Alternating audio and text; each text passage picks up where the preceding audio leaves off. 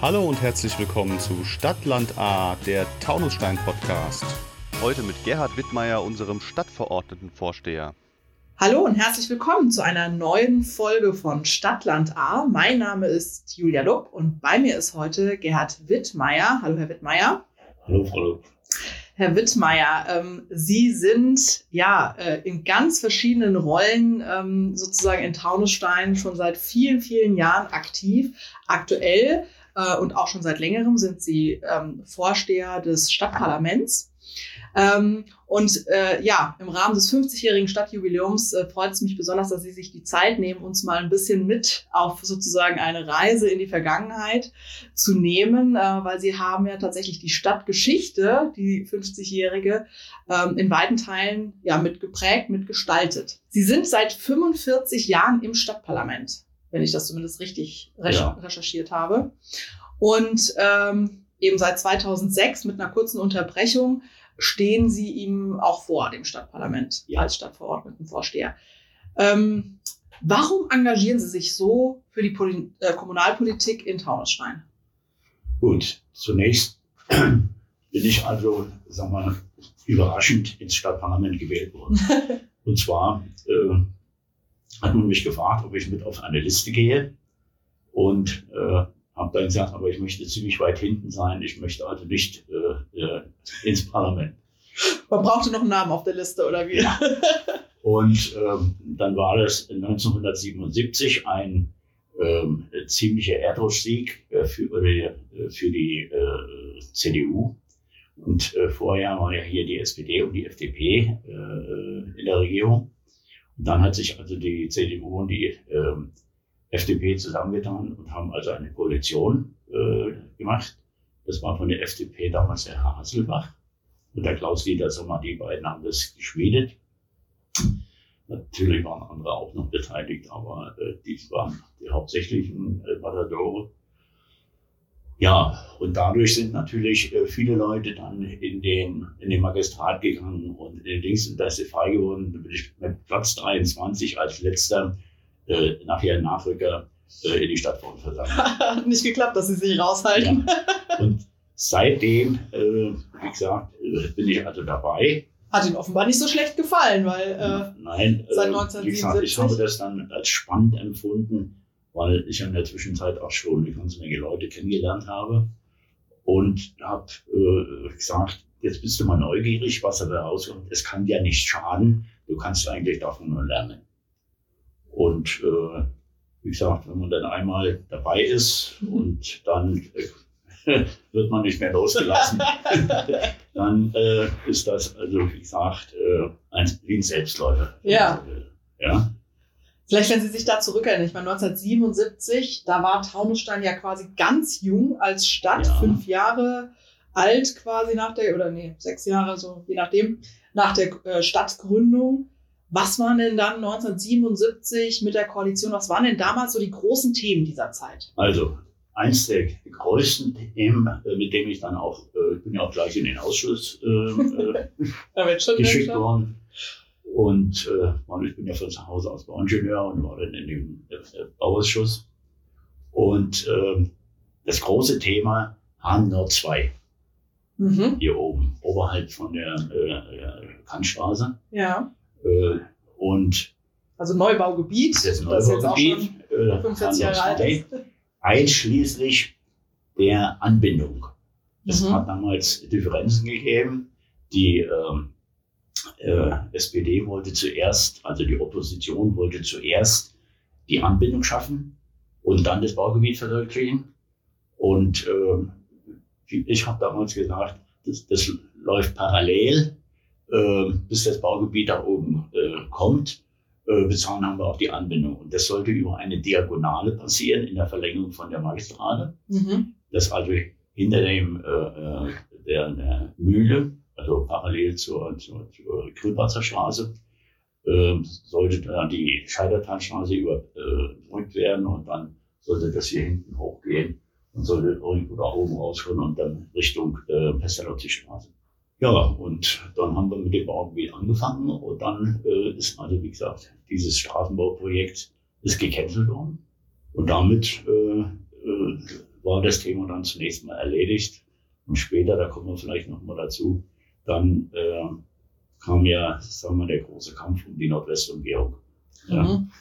Die dann also, sagen wir, hinten rumlaufen sollte. Ja, das waren, sagen wir so, die äh, Punkte, also sagen wir, die äh, Diagonale, dann die Nordwestumgehung, Bau der Silberbachhalle, mhm. das Gewerbegebiet Auner Stock, das hat damals auch äh, viel äh, Trubel äh, gegeben. Ja, und äh, dann natürlich viele andere äh, Dinge auch. Also eigentlich alle Bauwerke, wenn Sie so wollen, ähm, hat man irgendwo mal seine Finger drin gehabt. Ja, gut. ja, tatsächlich. Aber da muss man ja auch sagen, gibt es viele Parallelen zu damals und heute. Wohngebiete ausweisen, ja. Gewerbegebiete hat sich, ausweisen. Hat sich nicht viel geändert. Das ja. ja. vielleicht mal genau diese Frage. Ich meine, das äh, darf man ja tatsächlich nicht unterschätzen. Ich weiß nicht, ob das jeder weiß das ist eine ehrenamtliche Tätigkeit. Also sie machen das nicht ja, hauptberuflich ja. Ähm, oder haben das nicht hauptberuflich gemacht, wie äh, unsere gesamten Mandatsträger im, im Stadtparlament. Ähm, das ist ein ehrenamtliches Engagement. Aber vielleicht können Sie uns mal verraten, was, was würden Sie sagen, was hat sich in den 45 Jahren Ihrer ehrenamtlichen Tätigkeit besonders verändert? Also die Themen haben wir gerade gelernt, sind es offenbar nicht. Mobilität, Verkehr, Wohngebiete, Gewerbegebiete haben wir immer noch. Ja, haben wir immer noch. Aber was ist anders geworden? Der Aufwand, um heute irgendwie ein Projekt zu verwirklichen, ist also wesentlich größer und umfangreicher mit diesen ganzen äh, Bestimmungen, äh, Umweltverträglichkeit und äh, äh, ihre Wasserbehörde und also, also die, hm. diese ganzen die Regulatorik. Also die ganzen Regulatorien haben sich also da äh, stark äh, äh verändert.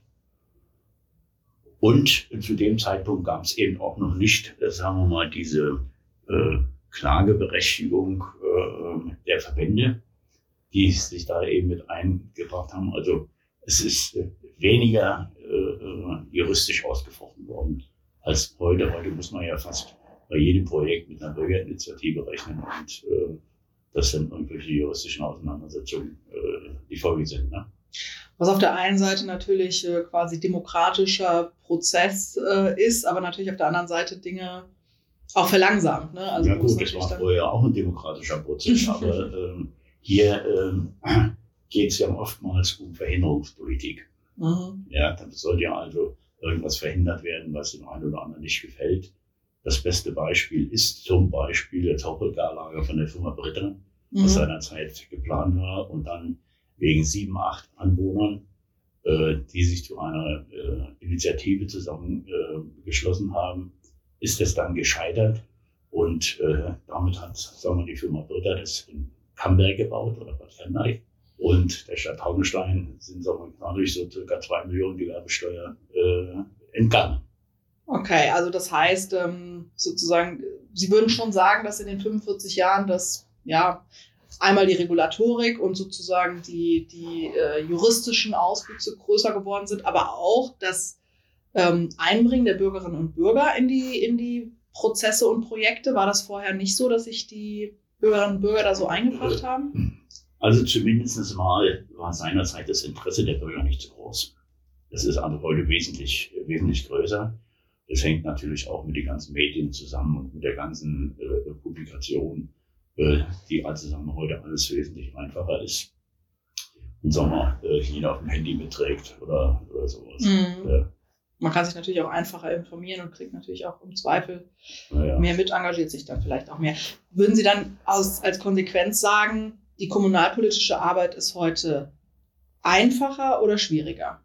Das ist relativ.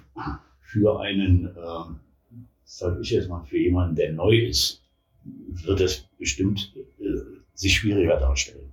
Aber wenn Sie so lange dabei sind, mit, mit so viel äh, Erfahrung, die Sie da gemacht haben, dann überrascht Sie nichts mehr. Also ich äh, kann also nicht sagen, dass es schwieriger geworden ist. Okay. Ähm, ja, vielleicht mal auch zu Ihnen persönlich. Sie sind ja gar nicht gebürtiger Taunussteiner, was man ja jetzt erstmal denken könnte, wenn Sie sich hier ja. 45 Jahre so ja. für, die, für, die Stadt, äh, für das Stadtgeschehen einbringen. Wo kommen Sie denn eigentlich her und wann haben Sie nach Taunusstein gefunden?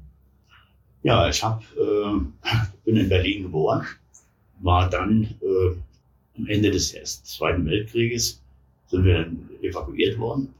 Und von da aus äh, äh, habe ich dann, wie gesagt, die äh, ehemalige DDR bzw. sowjetische Besatzungszone verlassen. Es gab damals noch keine Mauer. Mhm. Und bin also dann hier nach Hessen gekommen, habe, wie gesagt, dann hier in Wiesbaden bei meinen Eltern gewohnt, die inzwischen auch da waren. Und habe äh, in Wiesbaden dann auch meine Frau kennengelernt. Ja, und dann haben wir geheiratet und eine Wohnung gesucht und die haben wir dann in Bleidenstadt gefunden. Ah ja. Was, wann war das? Das war 1966. 66, also da war Bleidenstadt noch Bleidenstadt. Taunstein gab es noch nicht. Ähm, und äh, wie haben Sie dann die Stadtgründung, die ja dann fünf Jahre später sozusagen vollzogen wurde, wie haben Sie das damals erlebt?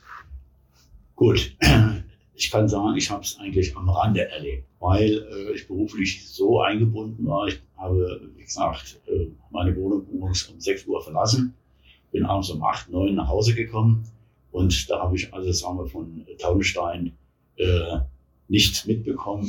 Ich habe Taunstein auch erst kennengelernt, nachdem ich ins Parlament gewählt wurde. Okay, das war dann aber nach der Stadtgründung ja, 77. Ja. Ne? Was haben Sie denn gearbeitet? Ich bin Bauingenieur. Und haben in Wiesbaden dann gearbeitet, oder? Äh, nein, das war in, in, Hochheim. Mhm. Äh, und das war ein Tiefbauunternehmen. Und äh, wie gesagt, Kanal, Wasserleitung, Straßenbau und äh, alle möglichen äh, Dinge, die noch mit dazugehören. Ja, das kam Ihnen dann aber auch zugute, oder? Hier, das ist ja auch häufig Thema bei den Bauprojekten. Hier. Ja, in dem Zusammenhang konnte ich natürlich hier äh, im Rahmen der, der ehrenamtlichen Tätigkeit doch den einen oder anderen äh, Vorschlag mit einbringen, der dann auch verwirklicht worden ist. Es ist alle gehört worden. Wobei man dazu sagen muss, auch ein bisschen kritisch, dass sagen wir, Behörden sich nicht gerne von Ausstehenden irgendwie irgendetwas reinreden lassen. Aber es gibt da zwei Beispiele. Und zwar haben wir oben in der Kesselbachstraße die Brücke über die äh, mhm. Ahrtalbahn neu gebaut. Und äh, die haben wir, sagen wir mal, äh, als Fertigteil hergestellt. Mhm. Also das war mein Vorschlag, den haben wir hergestellt und ist nachher reingehoben worden, sodass, also, sagen wir äh, die Sperrung dieser Straße relativ kurz gehalten werden konnte. Mhm. Ja. Und äh, dann äh, gab es noch den Sportplatz in, äh, äh, in Seizenhahn. Da hätte man eine, eine riesige Böschung äh, machen müssen. Und ähm, da habe ich dann damals den Vorschlag gemacht, doch mit Winkelsteinen, äh, sagen wir mal, äh, so auf einen Meter, Meter 20 äh, abgrenzen mhm. und dann erst die Böschung machen. Dadurch ist die Böschung flacher geworden und, äh, und nicht zugelaufen. Und so, so verschiedene Sachen, äh, die also danach wirklich mit eingeflossen sind. Ja, sehr gut, wenn das gut. Aber ich meine, wenn das Expertenwissen sozusagen aus dem Beruf dann auch ins Ehrenamt fließt, umso besser. Ähm, ja, Sie haben hier fast ein halbes Jahrhundert mitgewirkt. Welches Thema oder ähm, was aus dieser Zeit ist Ihnen so am eindrücklichsten in Erinnerung geblieben? Gibt es da so die großen, großen Dinge? Ja, ich würde äh, einfach hier mit einfließen lassen wollen, diese Würdigung äh, dieser ehrenamtlichen Tätigkeit. Ich habe, wie gesagt, äh, 2009 äh, das Bundesverdienstkreuz äh, verliehen bekommen und ähm, 2017 die Freiherr-Stein-Medaille äh, oder Plakette, wobei die für mich insofern sehr wertvoll ist, dass es nur zwei Taunussteiner Bürger gibt, die sie äh, äh, verliehen bekommen haben. Das ist der ehemalige äh, Bürgermeister Arthur Fuhr. Und dann meine Wenigkeit, beziehungsweise diese äh, Dings ist insgesamt nur zehnmal vergeben im Land Hessen. Und das seit äh, 1900 und äh, 60 oder so ungefähr. Also schon eine sehr hohe und sehr äh, spezielle Auszeichnung. Beide Auszeichnungen haben Sie auch für Ihre ehrenamtliche Tätigkeit ja. hier bekommen. Ähm, die erste Mal ist sie äh, 1964 äh, verliehen worden. Ich habe sie 2017 bekommen und der Arthur Fuhr, Bürgermeister, hat sie 1978 bekommen. Ähm, das ist insofern äh, für mich wertvoller, weil ähm, das wirklich eine äh, ganz spezielle Auszeichnung mhm. ist.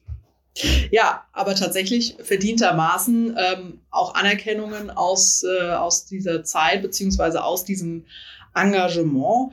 Das, also Sie sind persönlich besonders stolz auf diese beiden Auszeichnungen, verdientermaßen sozusagen. Ähm, gibt es denn noch inhaltlich ein Thema, wo Sie sagen, jetzt die letzten 45 Jahren, ähm, das war kommunalpolitisch außergewöhnlich? Ähm, weiß nicht, beispielsweise die Flüchtlingskrise war natürlich einfach so ein, so ein, so ein Riesenthema deutschlandweit. Ich weiß nicht, wie war das hier in Taunusstein? Schon ein bisschen außergewöhnlich war und aufwendig war. Das war, äh, sagen wir, äh, das Projekt Nordwesttangente, mhm. weil äh, das durch ein FFH-Gebiet ging. Okay. Mhm. Und das musste, sagen wir mal, ähm, in der Regionalversammlung ähm, mhm. beraten und äh, bewilligt werden, dass man eben da durchgehen kann. Und äh, das waren also, sagen wir mal, endlose Beratungen und, und Gespräche. Und zum Schluss äh, ist es halt dann doch schiefgegangen.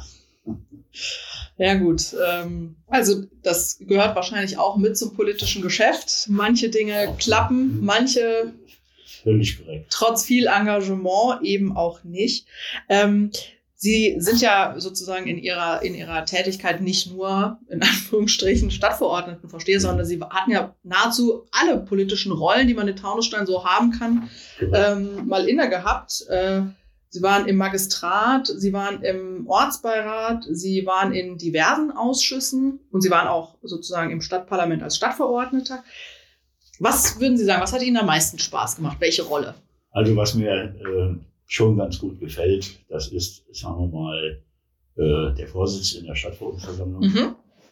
weil äh, das hatte doch eine äh, immer eine intensive Vorbereitung äh, bedarf und äh, man eben mit allen Themen äh, zusammenkommt. Das heißt, um zu wissen, wovon man spricht, muss man eben sehr genau äh, und intensiv die Vorlagen äh, sich anschauen damit äh, es keine Überraschung gibt.